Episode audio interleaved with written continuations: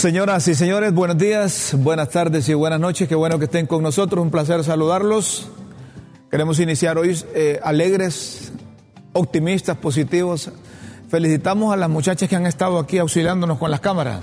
¿Ah? A Abigail y Yulisa. Las dos finalizan hoy la práctica y dicen que se han esmerado por sacarnos guapos, atractivos y elegantes a nosotros en el programa. Y que cuando se vayan ellas a saber cómo le van a hacer aquí los camarógrafos. Así es que las felicitamos y, que tengan éxitos en esa carrera. Eso no es, no es, para cualquiera. ¿Y cuánto tiempo estuvieron trabajando eh, o estudiando ahí? ¿Dónde están? ¿De dónde es que vienen ustedes? ¿De? No, no, no les escucho ahí, no les escucho. Vengan aquí. Pase aquí adelante. Eh, aquí está Abigail. Venga, Yulisa. Y Yulisa. Abigail de Yulisa. Miren, es que como estamos en vivo, este es el programa. Venga, pues, venga aquí, no tengan miedo, hombre. Si no, si no me va a bolsear. Ella es. ¿Usted es? Abigail. Abigail. Yulisa. Yulisa. Vaya, quítese esa mascarilla para que la gente la conozca. Si no quiera que me va a contagiar, contagia aquel. Ahí están. Ellas son camarógrafas, ellas son eh, eh, eh, estudiantes de audiovisuales. Estuvieron. ¿quién ¿Dónde se capacitan ustedes? En FUNADE y Unitec. En FUNADE y Unitec, mira, qué bueno. ¿Y cuánto tiempo estudian para venir a hacer la práctica? aproximadamente unos cuatro o cinco meses. Cuatro o cinco meses, mira, es, técnico, eminentemente técnico, es rápido la cosa. Y después a esperar posibilidades de trabajo. Sí. ¿Y vos por qué hablas mucho? Yo. Habla lo necesario. Ah, habla lo necesario. Pero sí la cámara, mueve, más la cámara que lo que habla. ¿Mm? ¿Y dónde piensan trabajar? ¿Hay posibilidades? ¿O las pueden dejar aquí? Ya hablaron con producción de críticas con café, eh, allá arriba, allá con Alison, con Ana Laura. Eh, tal vez con ellas pueden arreglar ahí para que las dejen aquí. Con el ¿Cómo se llama el con, el poder, con el poder. jefe? Mauricio. Mauricio. ¿Y cómo le dicen cariñosamente? Mauri. Mauri. ¿Y qué le dicen a sus mamás, a sus papás? ¿Las están viendo? No. No las miran ustedes. Bueno, las felicitamos y gracias por el trabajo que han realizado. Buena práctica. Esperamos que hayan aprovechado y que ahí después Guillermo les tiene preparado un pastel ahí que dice Yulisa y Abigail. Por supuesto. Para que después lo partan después del programa. No lo partimos ahorita porque entonces nos van a correr de aquí porque mucho tiempo le agarramos. Felicidades y gracias por tu trabajo hoy. Éxitos, éxitos, ¿verdad? Éxito. Sí, sí. Y a propósito de felicidades, eh, está cumpliendo años la presidenta constitucional de la República y nosotros aquí no somos mezquinos. No, aquí, celebramos la vida. Aquí celebramos. Felicitamos a doña Xiomara ¿verdad? Castro Sarmiento. Iris Xiomara Castro Sarmiento. Anda a decir la gente que arrastrados a esos no, que están ahí. No, es que así es la gente, hombre. La gente ahorita que nos está viendo, mira, mira ese Rómulo en lo que ha quedado felicitando a los presidentes. Aquí felicitamos a Mel cuando cumplió años. Por supuesto. ¿Verdad? Y felicitamos a otros cuando, bueno, felicitamos a don Jorge Huesuaria cuando cumplió años. También. Entonces se tratan de personas. Yo creo que, yo, yo, creo de lo que se trata es celebrar la vida, ¿no? Pase, doña Chila, usted. Cumplir años es celebrar la vida, Correcto. ¿verdad? Doña Chila, cuando celebramos cumpleaños de doña Xiomara, viene rápido. Con el Nos trae el agua. Así hace, doña Chila, muchas gracias. Eh, felicidades, doña Xiomara. No sabemos cuántos años está cumpliendo ni nos interesa. Pero como dice Guillermo, la plenitud de la vida hay que celebrar. Por supuesto. Y hay que celebrar estar bien con Dios, ¿verdad? Creer en un ser supremo. Eso por es supuesto, importante. Por supuesto. Así que si va a partir pastel, doña Xiomara, avísenos que vamos allá a partir. Y, ¿Eh? mira, Rómulo, eh, eh, independientemente de, de, lo que otros puedan pensar, la verdad es que es una dama de Xiomara. Yo he tenido la oportunidad de estar cerca de ella, platicar con ella. Y, es, y es un ser humano accesible, sensible, solidario. Eh, es una mujer encantadora, la verdad. Yo puedo decirlo con plena libertad porque yo no tengo ningún nexo político de poder en este momento. Nunca lo he tenido. Pero he estado con ella Y eh, aprovechamos para felicitarle y celebrar su vida, doña Xiomara, y que los años por venir sean más plenos, como es uno de los conceptos que viva cada instante de su vida intensamente. No, hombre, y se trata de, la presidenta constitucional de la República. Por supuesto, por supuesto. Hoy la primera mujer de, del país. ¿Ah? Por supuesto. Y tiene su primer damo, así Mel, Mel Zelaya. Me imagino que en familia celebran. Y, es la única que gobierna Mel. Porque Mel lo confiesa, mi mujer me gobierna. Eh, en estas cosas, lo importante es, eh, es que compartan. Yo estoy seguro que como Yasomar es política y Mel es político, van a tratar de celebrar allá con con la gente, no van a celebrar solo en familia, en familias aparte. o en reunión de funcionarios. o en reunión de sus más cercanos colaboradores. Es allá aparte. Pero siempre tratan de celebrar el cumpleaños visitando una comunidad, visitando eh, una zona damnificada, por ejemplo. Yo creo que sería, sería bueno que, que doña Xiomara llegara a solidarizarse allá con los de la Guien, allá a a la zona afectada eh, en su cumpleaños. Porque como tú dices, es solidaria la señora. Lo que pasa que alrededor de Doña Xiomara hay una gente, hay una gente muy lista, hombre. Hay una gente muy lista. Hay una gente que, está corriendo. Y digo está corriendo, y no sé si me vas a dar la razón después. Porque escucha, eh, escuchemos, no, más bien veamos este tuit de la embajadora de los Estados Unidos la embajadora de los Estados Unidos, eh, Laura Dogo, se reunió con el, el designado presidencial Salvador Narrala. Y ella escribió, fue un placer reunirme con el vicepresidente Salvador, Salva Presidente. Hablamos sobre la importancia de la relación entre Estados Unidos y Honduras, incluido nuestro compromiso, dice Laura Dogo, compartido con las normas democráticas, la gobernabilidad y la lucha contra la corrupción.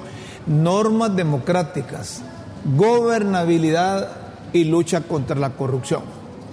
Pero después salió otro tuit de un, de un funcionario eh, apellido Salgado, Ricardo Salgado, yo creo que es de planificación el que todo lo tergiversa y todo lo cambia, es de el que salió ya con aquella, una, una definición de, de, ¿te acordás que tuvimos aquí cuando, cuando Julio Raudales, de, un ahí de, devaluación. De devaluación, inflación y no sé qué cosa. Pero dice don, Ricardo, como aclaración para esos diplomáticos, no tiene valor de decir para la embajadora de los Estados Unidos, que no aguantan las ganas de meterse en asuntos ajenos en Honduras no existe la figura de vicepresidente. Hay tres designados presidenciales sin orden de precedencia. Yo no sé si esto es por aclararle a la embajadora o por decirle a Salvador que no es primer designado, que no es segundo, no es tercero. Es un hecho. Y ahí va la colita. Y, la ley de sede está derogada y somos soberanos. Que Honduras se respete Dice Carlos Salgado que no tengo el, placer ni Ricardo, el honor Ricardo de conocerlo. ¿Vos lo conoces? Lo he visto. Lo has visto, pero nunca has platicado con él. Bueno, este es un tuit de un funcionario. Pero luego aparece el tuit de la embajadora, Laura Dogo, y dice, mis disculpas. No contestándole al funcionario, sino que a lo mejor se dio cuenta del error, y esto es lo que hace un diplomático. Mis disculpas por el error. En retrospectiva, reconozco que utilicé la traducción incorrecta, ya que Salva Presidente es uno de los tres designados presidenciales. Ahí está bien. Y como vos decís, errar es de humanos y rectificar es Corrigió tranquilamente. Tranquilamente. Pero ahí viene un tuit del canciller de la República. Ya, ya esto sí, y ahí me lo van a dejar unos buenos segundos, porque ya cuando el embajador reina aparece con este tuit como periodista, como analista, como intérprete de la realidad del país, nos preguntamos, ¿y qué hay detrás de esto? Pues? ¿Qué hay detrás de esto?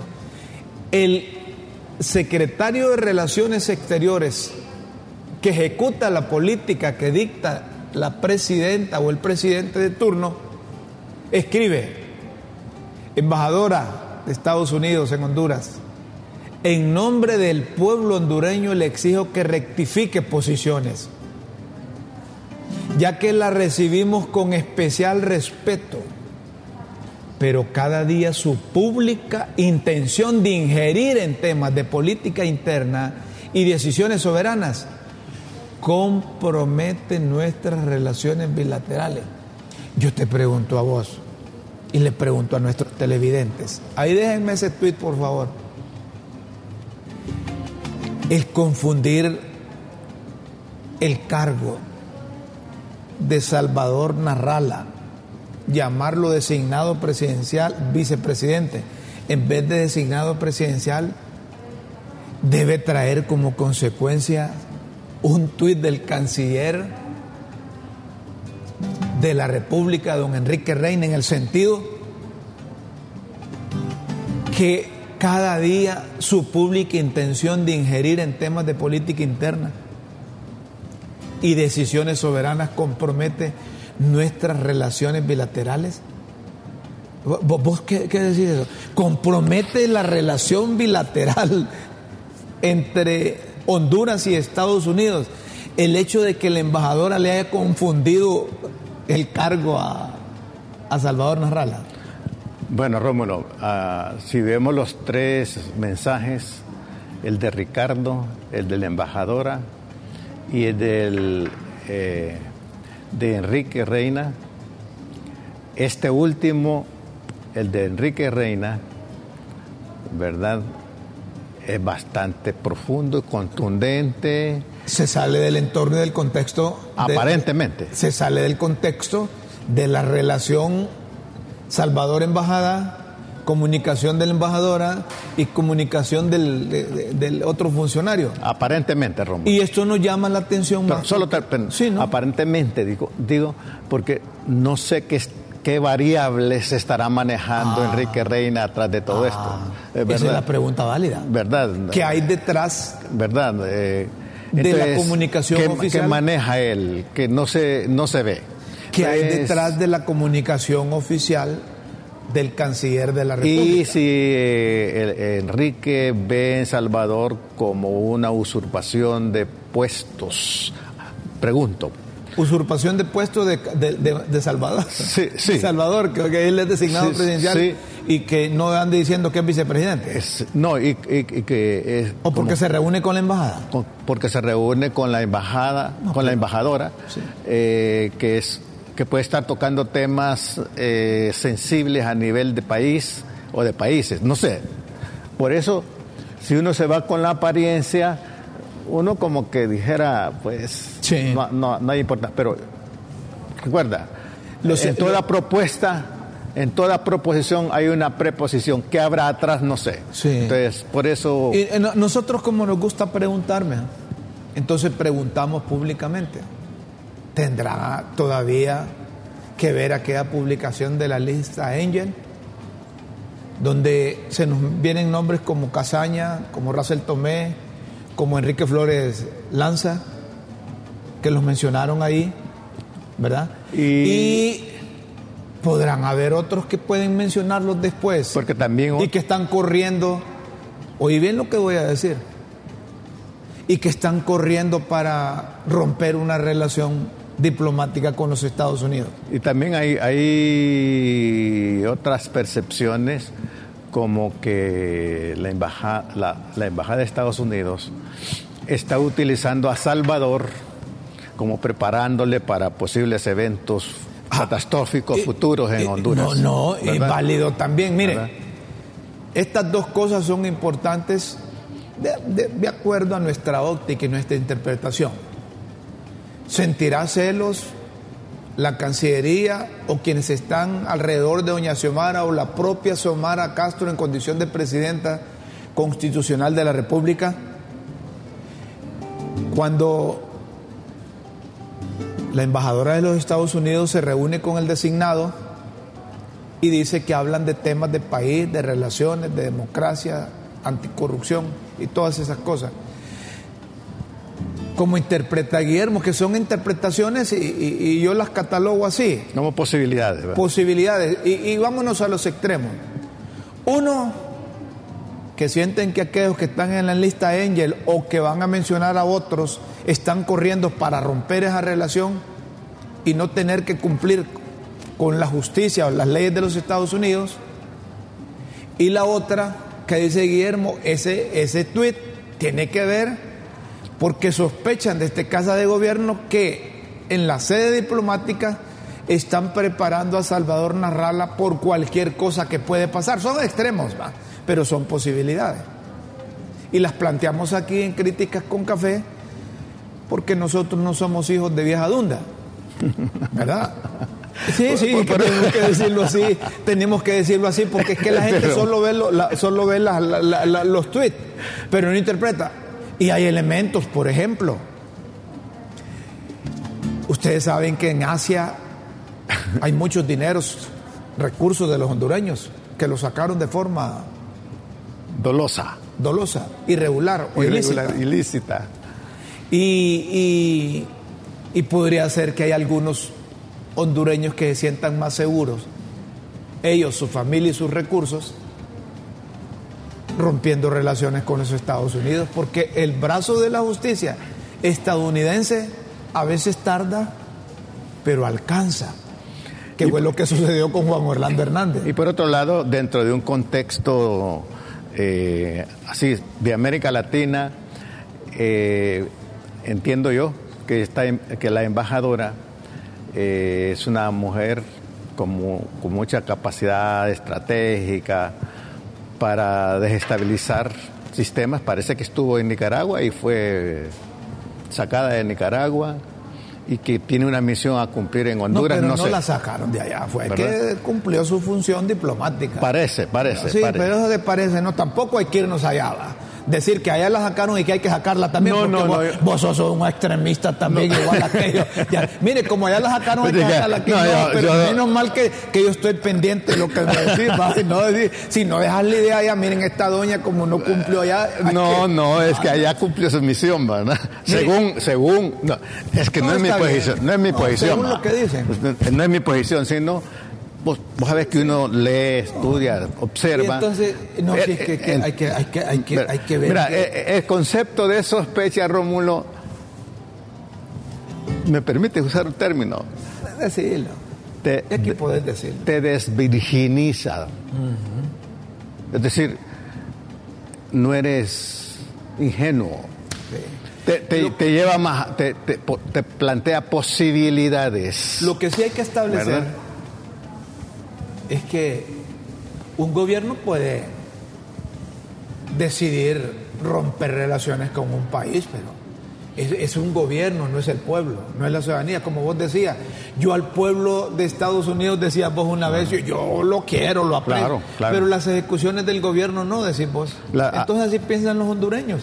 No sé si todo, pero, pero esa es una una percepción personal, ¿verdad? No, pues sí, eso es una percepción individual, particular. de un ciudadano, ¿verdad? Que, que puede estar equivocado. es que utilicen al país para asuntos personales, o familiares. Que fue lo que pasó en la administración pasada. Que a la nación se la llevaron de frente para asuntos de familia y asuntos particulares que no tenían nada que ver con la sociedad pero, pero también Rómulo, hablamos del narcotráfico sí sí por supuesto. Pero también Rómulo eh, en esto del, del respeto a, los al, al, derecho que tienen cada, cada pueblo es eh, es un, una afirmación de dignidad y un mensaje no solo a, los Estados Unidos, sino a cualquier país de la tierra. yo estoy de acuerdo con eso, pero no hablen a nombre de todos los hondureños. Es que el nombre del pueblo lo, lo mancillan a su favor, a beneficio de todos. Porque, porque miren, los corruptos hablan a nombre del pueblo. Los ladrones hablan a nombre del pueblo. Los pícaros hablan a nombre del pueblo. Los narcotraficantes hablan a nombre del pueblo. Hasta vos y yo hablamos a nombre del pueblo. Simples ciudadanos, ciudadanos de a pie. Señoras y señores, les hemos planteado así posibilidades. Las cosas diplomáticas últimas, ¿Qué puede pasar y qué hay detrás de eso? ¿O qué podría haber detrás de eso? Por supuesto. Vamos a otro tema que debe interesarnos a los hondureños más que cualquier otra cosa.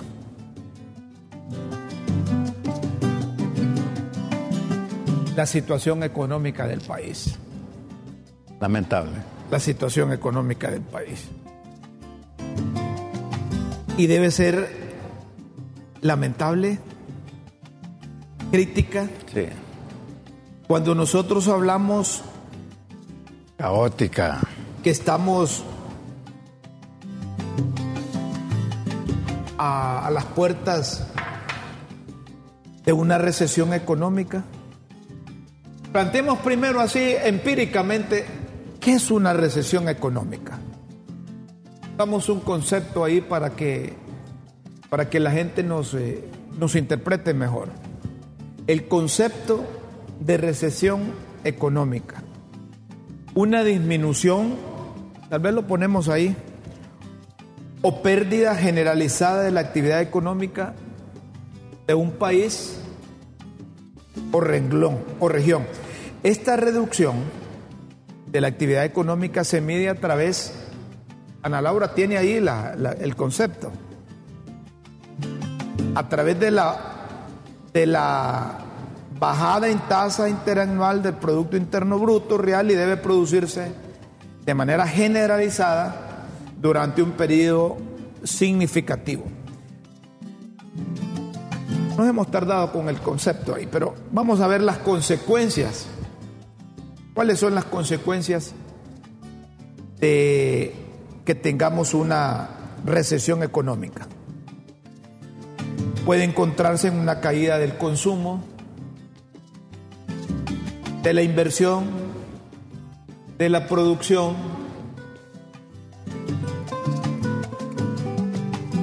de estos bienes y los servicios, lo que a su vez puede dar lugar a que las empresas despidan a trabajadores y aumenten el desempleo. Estos dos conceptos, para efectos de que ubiquemos a nuestros televidentes, una recesión es una disminución o pérdida generalizada de la actividad económica de un país o región.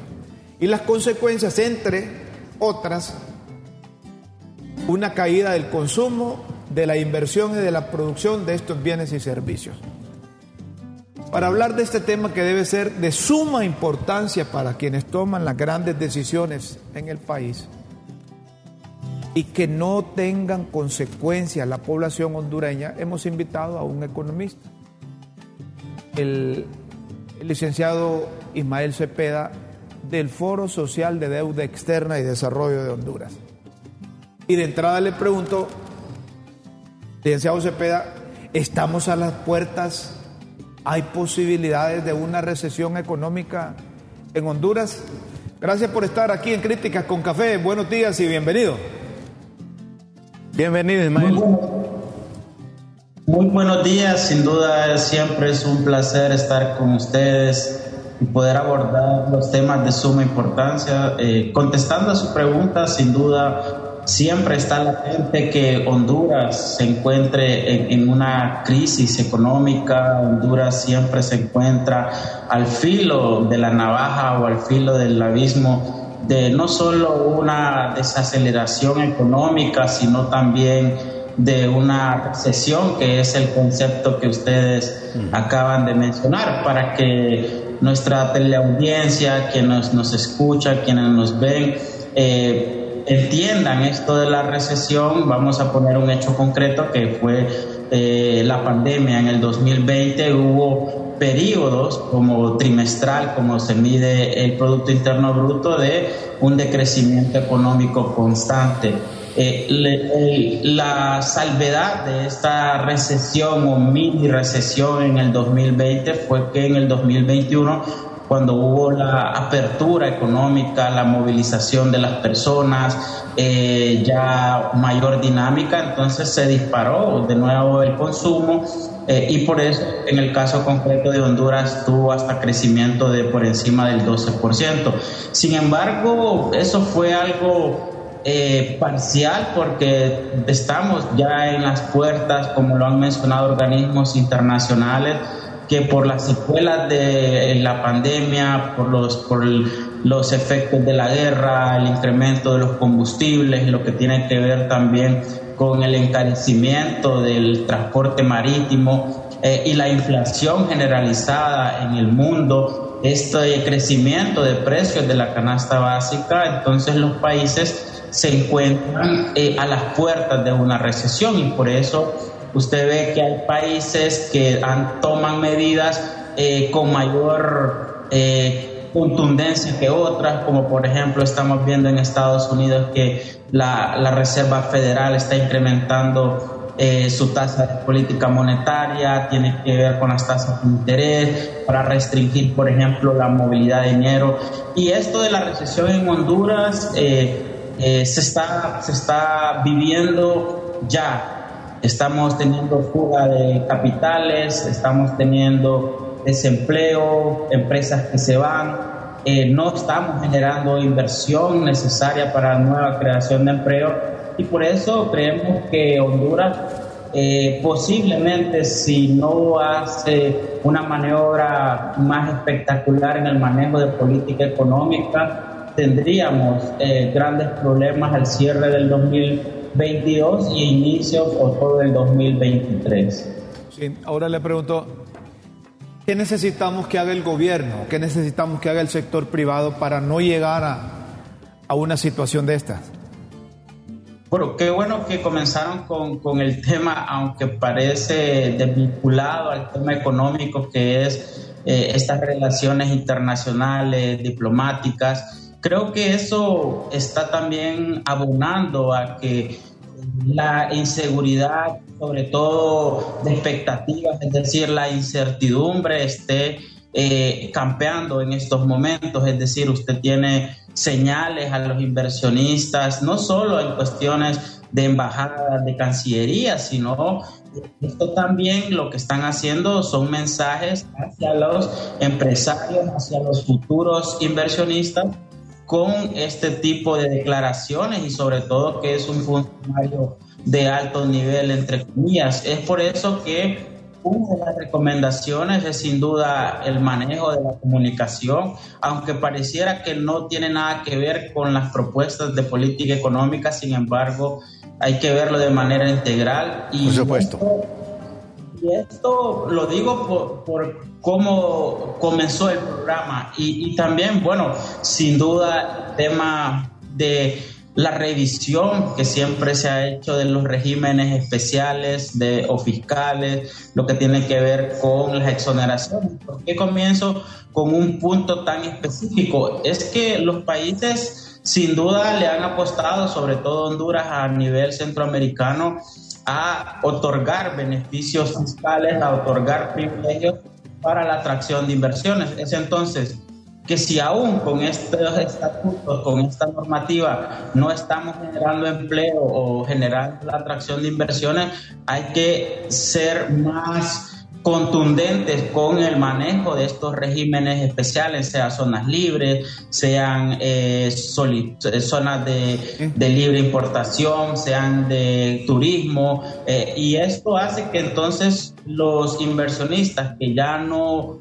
están entrando a los países como a la deriva o a probar suerte, es que ya necesita regímenes especiales eh, muy, especificados, muy, muy determinados y, muy claros, que eso a veces lo decimos como seguridad jurídica pero la seguridad jurídica no es algo, no, es algo en el aire, sino son todo este tipo de normativas que se pueden crear para que exista pues, esa certeza de los capitales.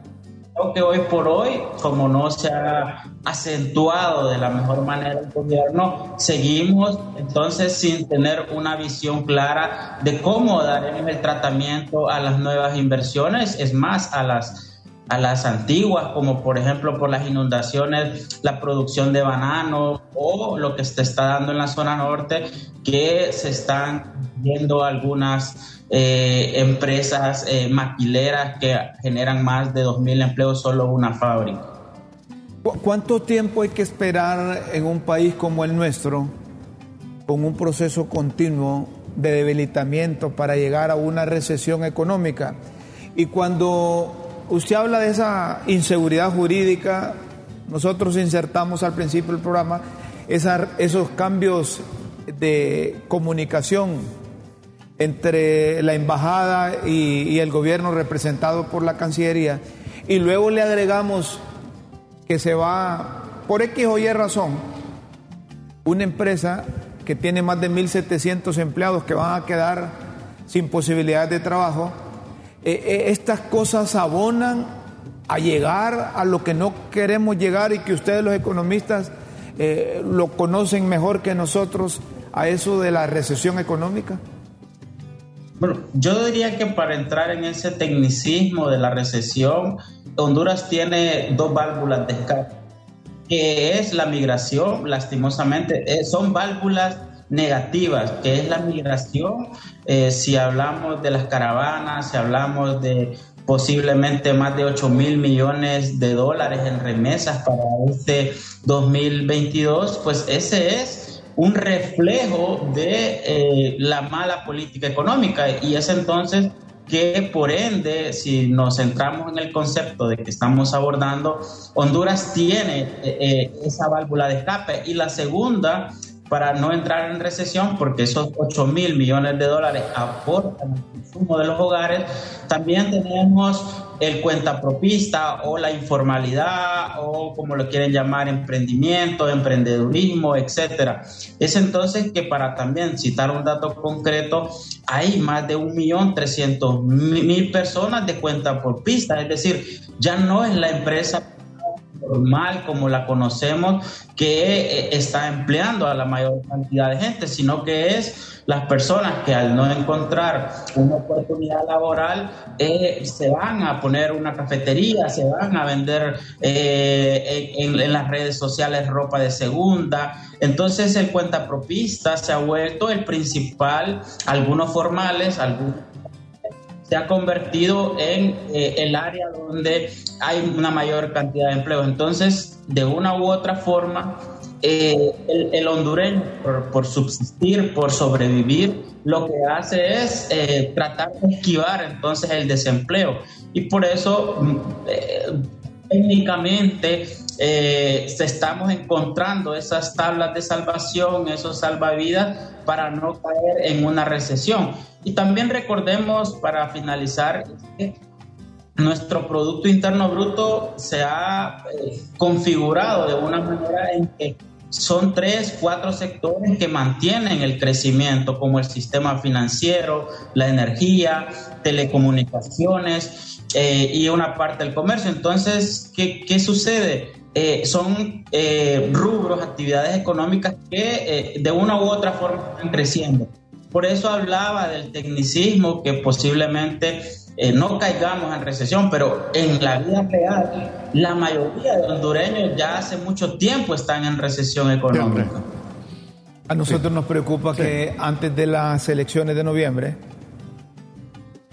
quienes eh, dirigen hoy al país se peleaban con medio mundo y siguen peleándose ahora en el gobierno, con todos, están peleándose con pareciese que están peleándose con los industriales, con los empresarios, están peleándose con Estados Unidos, están peleando con, los partidos de oposición. no sé, ¿esto en qué se traduce?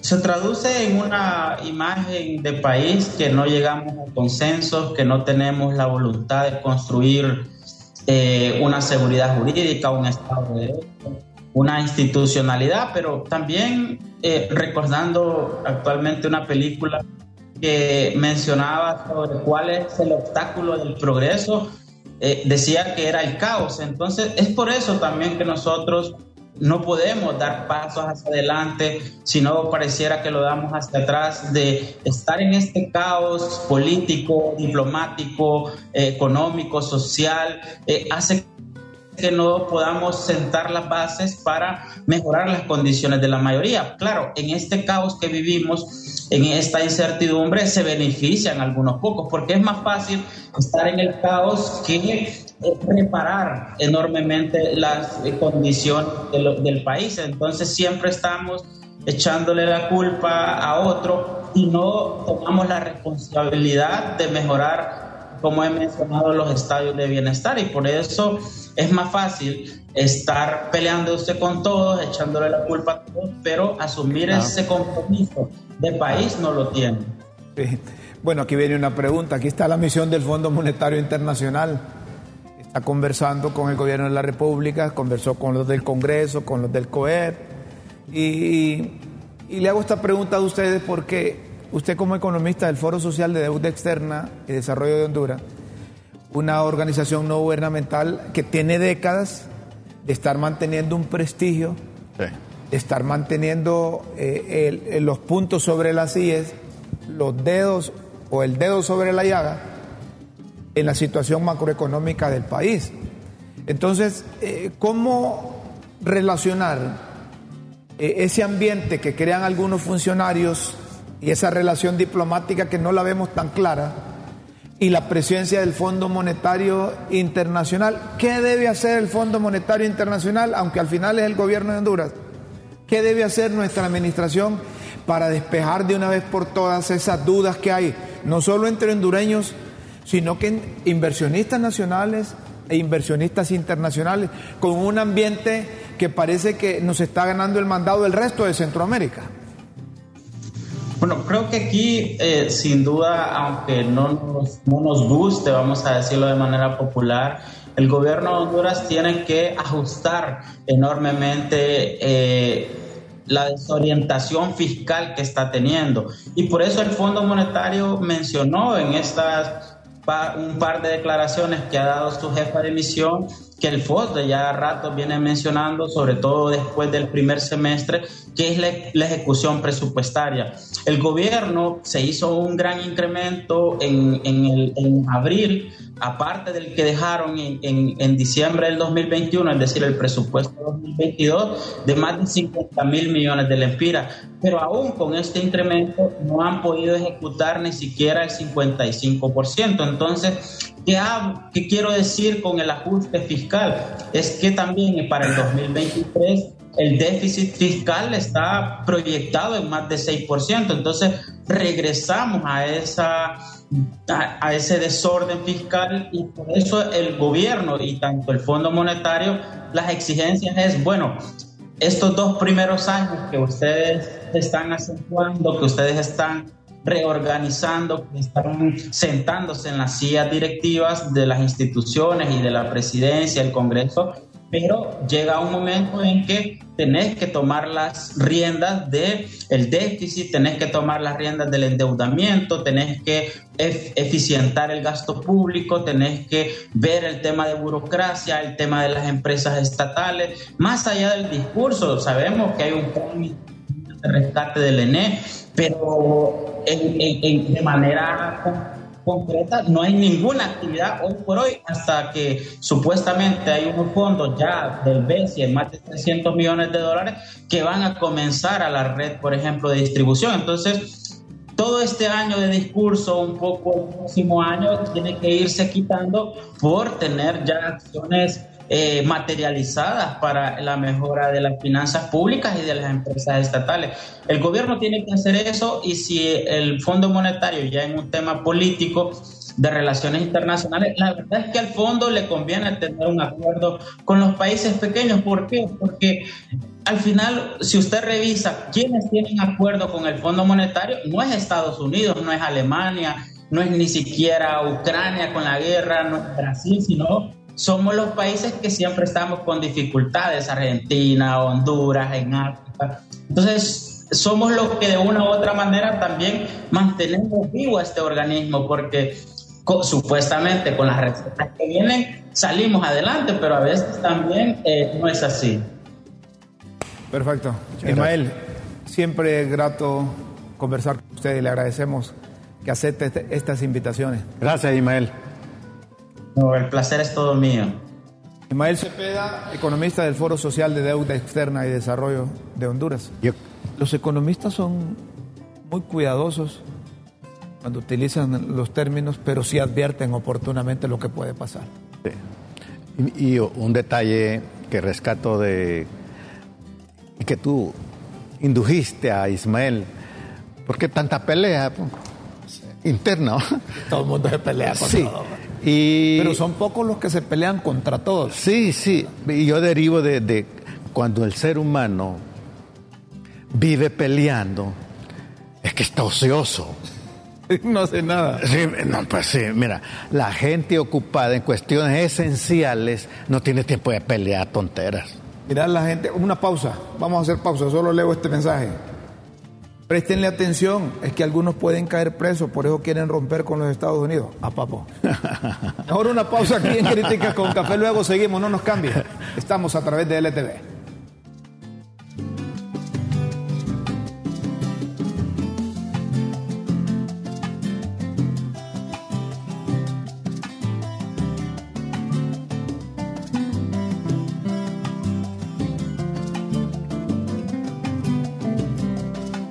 Seguimos, señoras y señoras, y aquí nos preguntábamos con, con Guillermo, al margen de la parte macroeconómica, sino de la crisis de recursos humanos que atraviesa eh, el latinoamericano Eh, en su búsqueda del sueño de llegar a los Estados Unidos.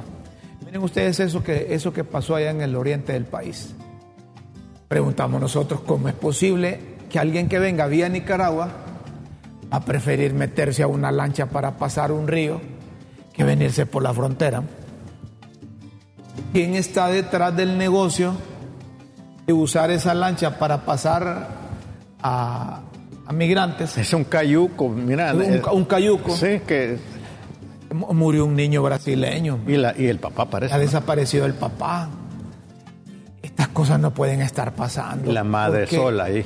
Miren, las estamos viviendo cerca y esto es lo que pasa con nuestros hondureños Sí, que se van sí, eh, en esa travesía. Exactamente, exactamente. Con destino a los Estados Unidos. Ese es el drama que vive Honduras, que vive América Latina y muchas partes del mundo. Rómulo. no, no, no. Fenómeno migración. Dicen que hay detenido, ya está detenido el dueño del- de, que hay una orden contra él y un proceso se le va a iniciar porque por explotación, hombre. Como sobró esto ahí, eh, eh, eh, precisamente eso es negocio.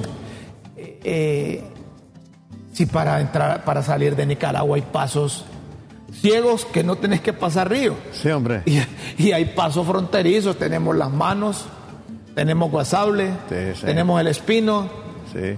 Eh, pero meterlos por ese lado es, cobrarles hacer dinero. Ahí está la mamá, mira. La mamá del niño. Que, Qué triste, que- que- qué triste, hombre. Ese es un drama humano que, Sí. que todos los días, todos los días pasa. Sí, hombre. Todos los días pasa. Y no solo en Honduras, sino que en toda la región No, latinoamericana y- y con, también- con rumbo a, a los países Y los- cuando vienen los de África hacia Europa, ¿verdad? Ves ese Aquí- drama. Aquí hay, aquí hay- aquí hay africanos, aquí hay haitianos, Sí, sí. aquí hay cubanos, sí. aquí hay gente de distintas nacionalidades. Parece que ha habido, ha habido también un esfuerzo por parte del gobierno que haya, Por lo menos que haya no, pero que haya amnistía para esta gente. Sí, que le- en eso nada más. Pero fíjate que aún con esa voluntad siempre hay gente que está haciendo negocio.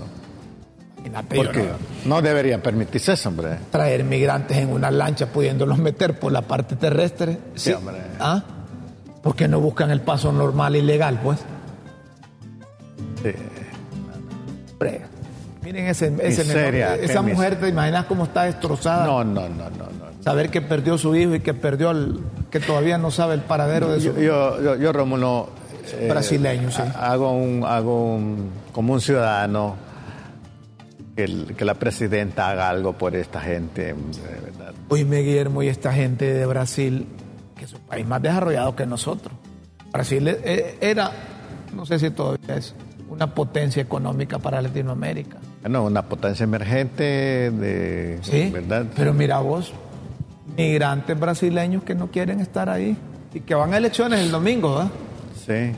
¿verdad? Mira, es que estos son países ricos, pero a la vez em- empobrecidos, Son tantos, ¿verdad? son tantos también. Bueno, seguimos a otro tema, la, siempre sobre la crisis en el país, la embajadora de los Estados Unidos voló, sobrevoló la zona norte, mira lo que pasa en la zona norte, verificando los daños ocasionados por la lluvia. Por ejemplo, a esta gente, ¿cómo se le va a auxiliar? ¿Esta gente cómo se le va a auxiliar ahí? Es, bastante complicado. Mira, Rómulo. Lo que ha pasado. Lo que pasa, eh, lo que pasa a nivel nacional. Son destrozos. Es es un drama inhumano. Rómulo, ¿cuánto compatriota está en este momento sin esperanza? Mira, nosotros hasta, nos hemos olvidado. Para decir algo, una palabra, los damnificados de aquí. Y luego hay otros, socavón por allá, en la, Centroamérica, este, oeste otro agujero y ya están diciendo que tienen que salirse porque no hay dónde. E, esto va a tardar años y años en recuperarse el daño que ocasiona las lluvias allá en el norte del país. Se ha perdido la producción. Mira, no hemos perdido vidas humanas. Por eso, cuando, cuando, cuando Cepeda hablaba de la recesión, es que ya estamos, Rómulo. ¿Y qué más esperamos? Por ejemplo, esta gente que está con el agua así, vos en, esa, en esas viviendas, ¿cómo? ¿Sabes qué? Lo que me preocupa más es el tortuguismo para auxiliarles o solucionarles el problema a esa gente. Se les puede solucionar por, por días, quizás semanas y meses, lo de la alimentación.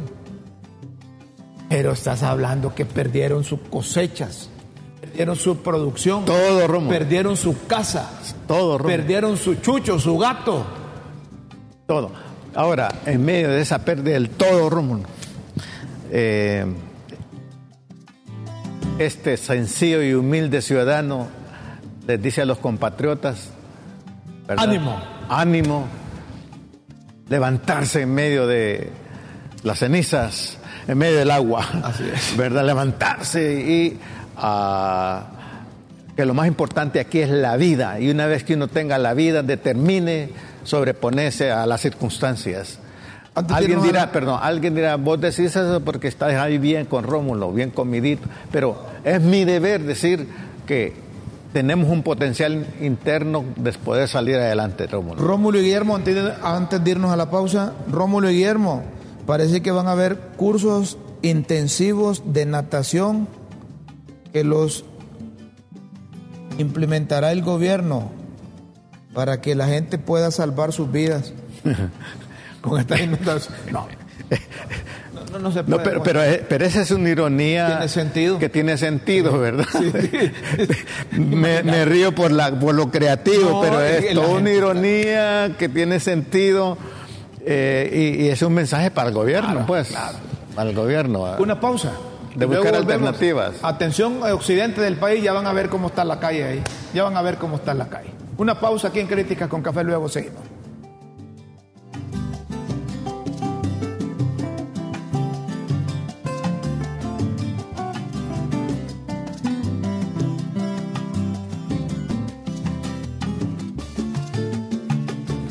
Seguimos, señoras y señores. Miren lo que está pasando en Dulce Nombre, Copán, occidente del país. Desastre, Orellana, desastre. Xiomara Orellana eh, publicó en su cuenta de Twitter, precaución, dice, quienes viajan hacia Santa Rosa de Copán, manejar con cuidado, se abrió la carretera. Mira, mira, Rómulo. La carretera nueva a la altura de Dulce Nombre, Copán. Qué barbaridad. Pero, pero estos de Occidente hay que tener cuidado ahí. Pero este sí se llevó la cerca, como dicen. A propósito de Occidente, miren este conductor. Este conductor se es atrevido, es irresponsable y esto sucedió en Santa Bárbara, en el municipio de San Pedro Capa. Vio la corriente de agua, vio la corriente de agua, este, este, la corriente, y se aventó se metió con el vehículo ahí. Ya, podemos poner ese, Ana Laura, el otro.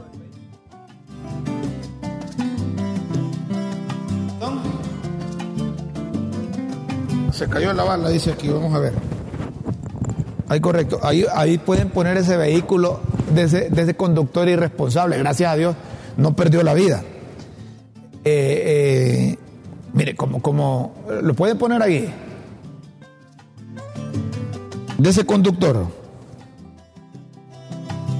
miren este bárbaro. Ve que, ve, que la corriente está fuerte. Es un bruto. Eh, así es la palabra, es bruto. Es bruto este. Y completo irracional. Es, es irracional. Es, es, la típica conducta del macho, que es bruto e irracional. ¿Verdad? Quiere llamar la atención, exponiendo la vida, exponiendo el vehículo. Quiere llamar la atención. Sí. todo ignorante, bruto. Nombre. Gracias a Dios no perdió la vida, pero esto no lo debe hacer. Y era un carro de la, ¿de qué? De la, de la ANE. ¿Qué dice ahí? Miramos ahí como que era. Que, para empezar, quizás. EH parece que. Para empezar. bárbaro. Para empezar, quizás el vehículo no era ni de él. y deben de quitarle la licencia y suspenderla por unos seis meses por atrevido. No, hombre. ¿Ah? Demasiado. Eso, eso es jugar con la naturaleza. Eso no se hace. Mira, la naturaleza pasa factura. Hay buenas noticias, hay buenas noticias para los capitalinos con relación al, agua.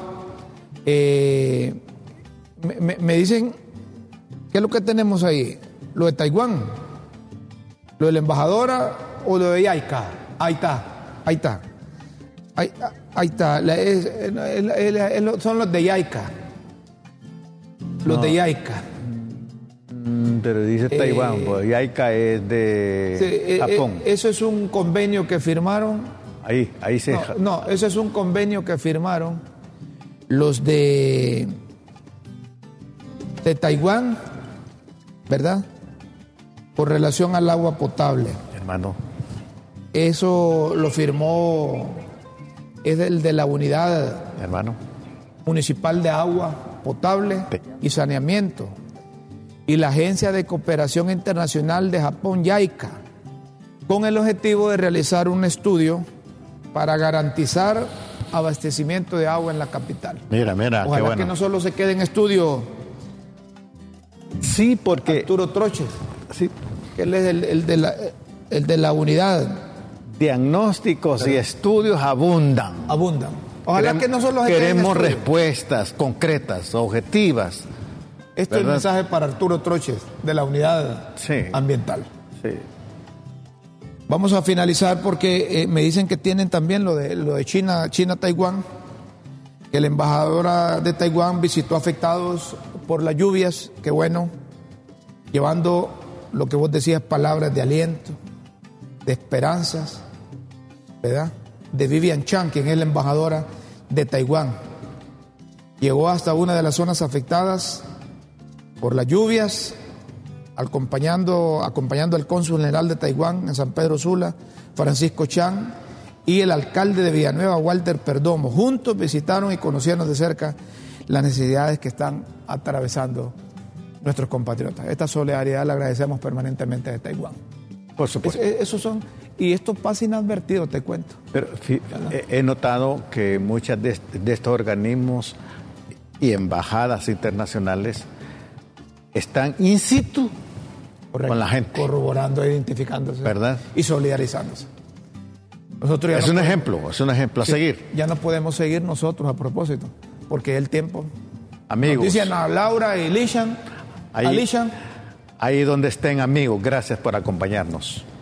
Los invitamos para el próximo lunes a las 9 de la mañana a través de LTV. Siga la transmisión. A veces hay problemas de internet, pero hoy estamos por internet. Tenga, y tenga un fin de semana, hermano, así intensivo con sus seres amados. Solo déjame darle la dirección. www. perdona, hermano. Primera vez que me equivoco yo.